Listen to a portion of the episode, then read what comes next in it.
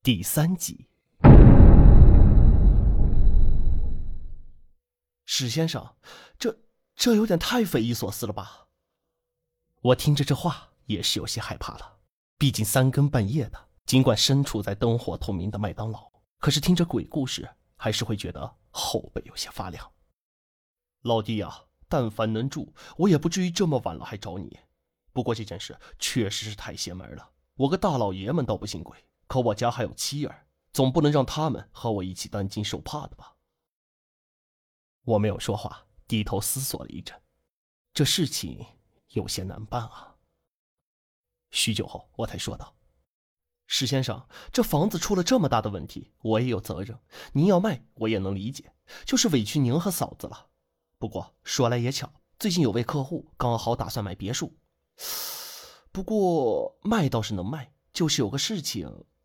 老弟，有什么要求你就直说，一切从简。我们也是着急拿钱买新房呢。”就是闹鬼这事，你可千万别往外传。要是传出去，不仅你这房子卖不出去，我这边也不好办呢。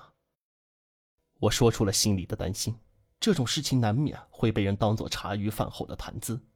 怎料史秋金二话不说，一口答应了下来。没问题，我回去就跟我媳妇儿说，这种事情就烂在肚子里，绝对不往外传。好，我一下站起身子，那我明天一早就办手续，尽快交房。您这几天就收拾搬家吧。对了，用不用我再给您看看新房？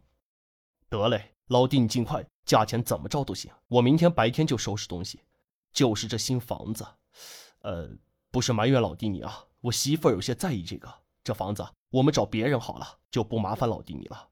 你可千万别介意啊。其实我心里很介意，但能怎么办呢？只能嘴上笑着说没关系。一周之后，这栋鬼屋彻底从史秋金的名下转了出去。不过接盘的人，你一定猜不到，那，就是我。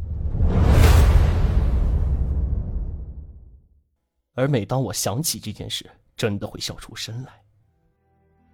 好了，告诉你事情的原委吧。其实，我把这栋别墅卖给史秋金的一周之后，我听到了一个内部消息。还记不记得，别墅是上任房东自己建的？而别墅所在的那片地即将在半年之后被政府收购，用来建造铁路。而由于是政府用地，所在区域又属于乡村，从而导致拆迁款高的离谱。而这个内部消息并没有公布，所以我有十分的把握，史秋金是绝对不会知道的。于是我对这笔巨款有了想法。而所有想法的最终实现，都要有个前提，就是这栋别墅必须在我的名下。于是乎，一切的事情就这样子发生了。我借着看房的方便，在装修期间偷偷配了别墅里所有房间的钥匙。而接下来要做的，就是将史秋金一家轰走，亦或是吓走。我偷偷的在史秋金的车上做了手脚，损坏了排气管里的玻璃纤维。本来只是想让他感觉汽车噪音增大，从而有所疑虑，却想不到出现了排气管里冒出头发的意外。这还真是。天助我也呀！并且我在屋内观察，趁着别墅无人之时，在地板下面放置了不少收音器、扩音器以及红外线接收器。一天晚上，我偷偷潜入家中，将一杯热水放在茶几上，随后轻轻离开，在屋子外面打开了电视，调大了声音。果然，这就足以引起史秋金一家的恐惧。不过我要做的。便是不断加深他们的恐惧，所以我利用收音器在拨打给他电话的时候放着他自己当时的声音，制造出了电话就在屋内的假象。而在我观察到史秋金离开后，大厅无人之时，猜想妻子应该在楼上，于是打开门走进了厕所，而后又脱掉鞋子蹑手蹑脚的离开，从而形成了有人闯入而又无人在内的事实。我在他们平时饮用的食物里放了一些安神的药，并且在夜里偷偷潜入，打开了房门。我也在鞋子上沾满泥土，踩踏脚垫，并弄脏把手和猫眼。而凌晨时分，我则利用扩音器播放脚步声，让他在睡梦中感知恐惧。而且我更换了浴室的灯罩，让他在打开浴霸时能够照射出人影。我不知道自己的措施是否完美。不过现在看来，还真是天衣无缝，万无一失啊。就算有几次我在夜里潜入他家时，跟他孩子碰上了面，在窗户底下探听屋内的动静时，也偶尔会和玩耍的孩子对上眼。可奇怪的是，这孩子一点也不害怕我，相反还笑呵呵地冲着我打招呼。我心里忍不住的想，这难不成是个傻子？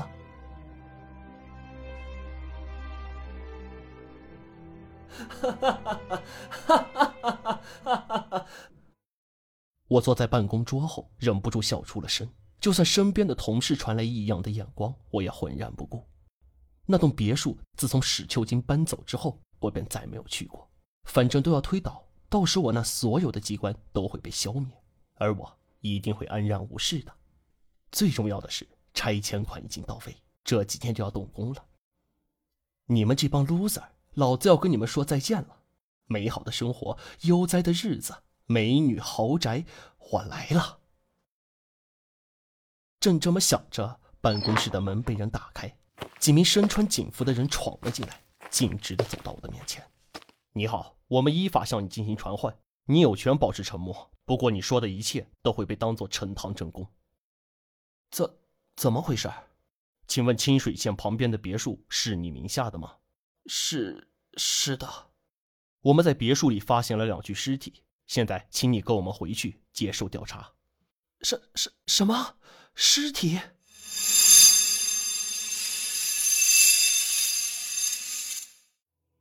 原来别墅被工人推倒的时候，在一面墙体里发现了两具尸体，一个是成年女性的，另一个则是骨龄为四岁的男孩，而他们是被人用水泥糊在了墙里的。警方在别墅里分别找到了我、女性死者以及男孩三个人的指纹，并且从隐秘的位置发现了好几个监控摄像头，在调取监控中能够看到我在别墅里的所有活动，而同时出现的还有女人和小孩，除此之外便再无他人。我告诉了警察我所有的举动，但警方根本不信，因为从未在那别墅里找到我声称的扩音器和收音机。并且整栋别墅里完全没有任何其他人生活的痕迹，而史秋金这个人却是查无此人。他在我这里留下的所有信息，甚至手续里的文件和签名，也都是假的。也怪我，这都是因为我简化的程序，没有做检查就办好了一切。而由于没有其他嫌疑人，我则被当作第一嫌疑人定了罪。而我临死都不知道那个史秋金，他。究竟是谁？他又究竟去了哪里？不过他将计就计，抹掉自己所有的痕迹，害我入狱的理由，我大概想到了。因为最终使我定罪的关键性证据是那具男孩的尸体。经过 DNA 的检验，那个男孩证实了是我的亲生骨肉。某天，某座城市。某个地产公司，一个留着山羊胡子的男人正和一个房产经纪谈着买房的需求。先生，您看看这别墅，地理位置极佳，周边环境也是很好的。嗯，哎，亲爱的，你来了。